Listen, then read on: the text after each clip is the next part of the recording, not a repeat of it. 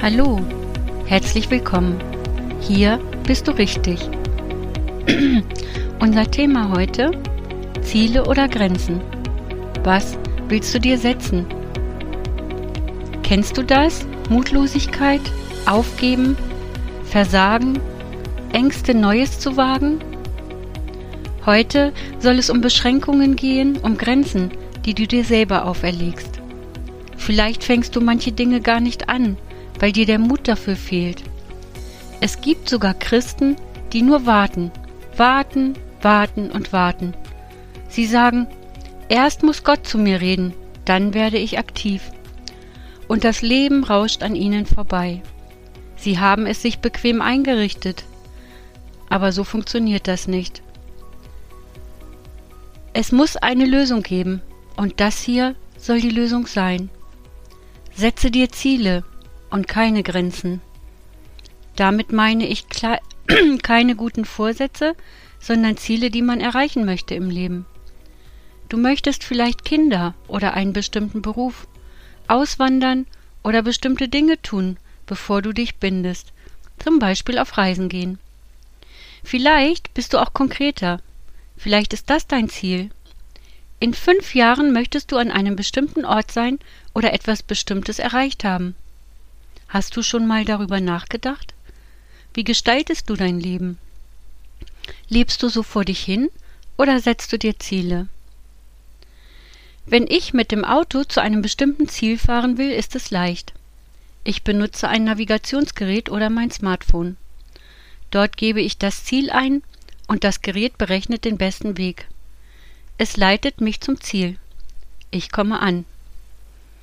Für das Leben gibt es leider kein Navigationsgerät, und es ist nicht immer leicht, sich zurechtzufinden.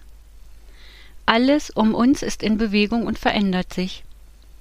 Aber es gibt einen göttlichen Kompass, der die Richtung vorgibt, einen für den schmalen Weg, der zum Vater führt.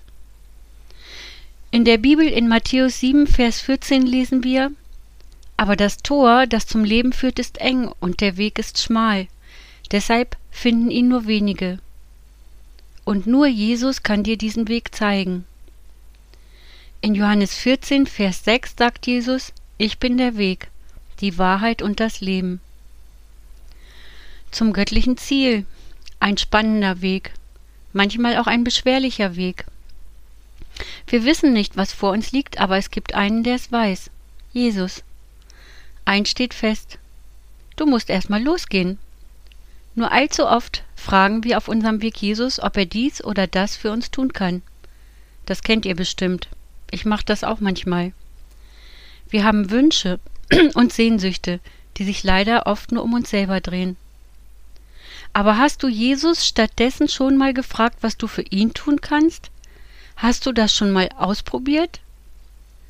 Denn auch wenn du das Ziel, sein Ziel für dich, heute noch nicht kennst, sei sicher, es gibt eins. Jesus kennt das Ziel, denn er hat einen göttlichen Plan für dich. Und er gibt dir, was du brauchst, um das Ziel zu erreichen. Er rüstet dich aus.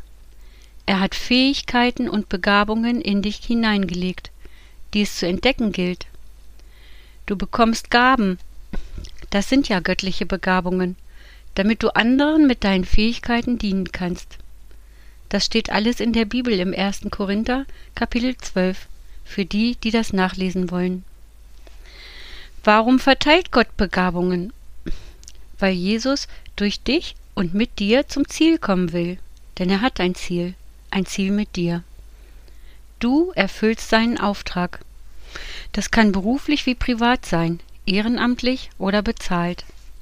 Eins dabei ist sicher, die Entscheidungen, die mit Jesus getroffen werden, versprechen Frieden und Zufriedenheit. Tolle Aussichten, oder? Andersrum bedeutet es, wenn du Dinge tust, die Jesus nicht gefallen, wirst du keinen Frieden finden. Unruhe wird dein Leben bestimmen. Jeden Tag treffen wir Entscheidungen. Über viele Dinge muss man sich klar werden. Und leben müssen wir ja auch von irgendwas. Viele haben daher auch berufliche Ziele.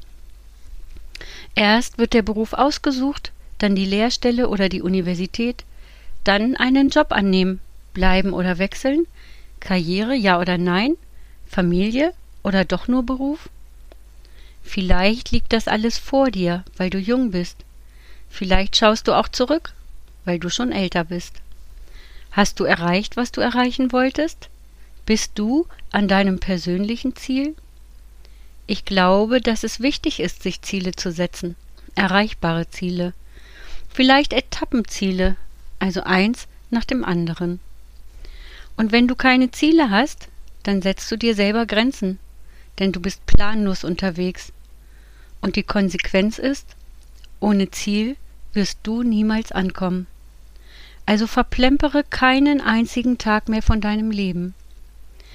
Denke darüber nach, was wichtig ist für dich. Frag Jesus dazu und setz dir ein Ziel. Ein realistisches Ziel.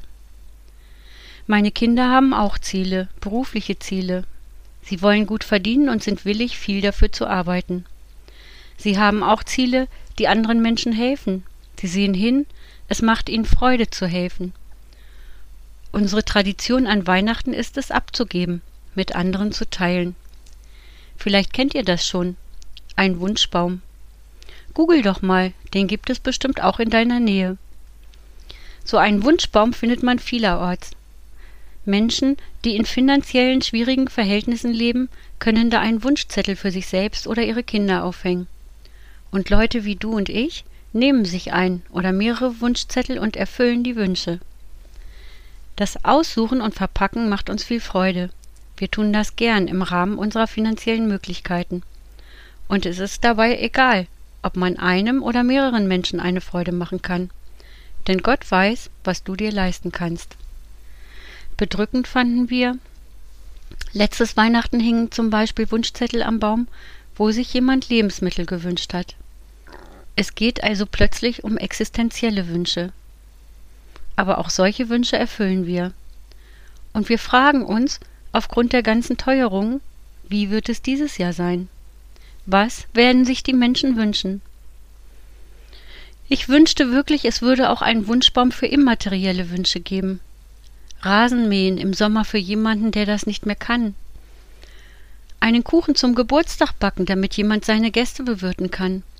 Oder auch einen Besuch machen, damit man nicht immer alleine ist.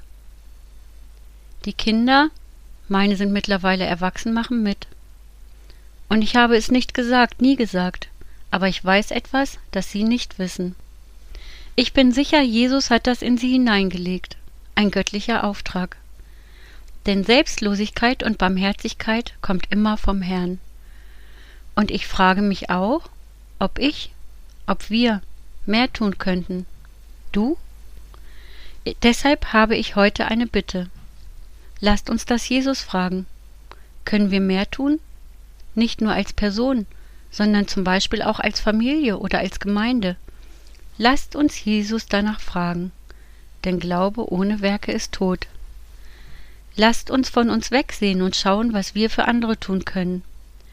Lasst uns erforschen, welches Ziel Jesus für dich und für mich und für deine Gemeinde hat, wenn du denn hingehst.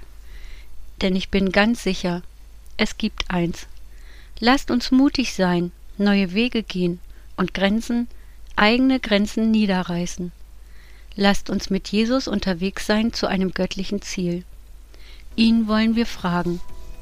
Ich bin ganz sicher, er wird antworten.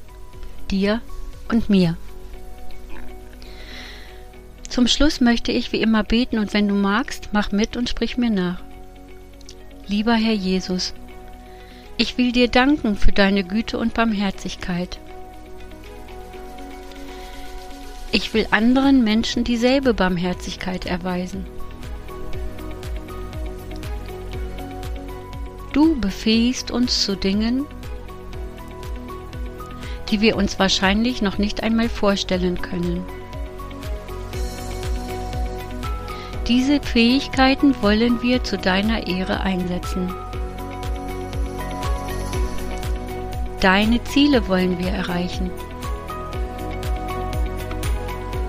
Zeige uns deinen göttlichen Plan. Amen. Zum Schluss möchte ich dir wie immer Gottes Segen zusprechen für die kommende Woche und für all das, was vor dir liegt. Und das in der Gewissheit, dass du mit Jesus alles meistern wirst.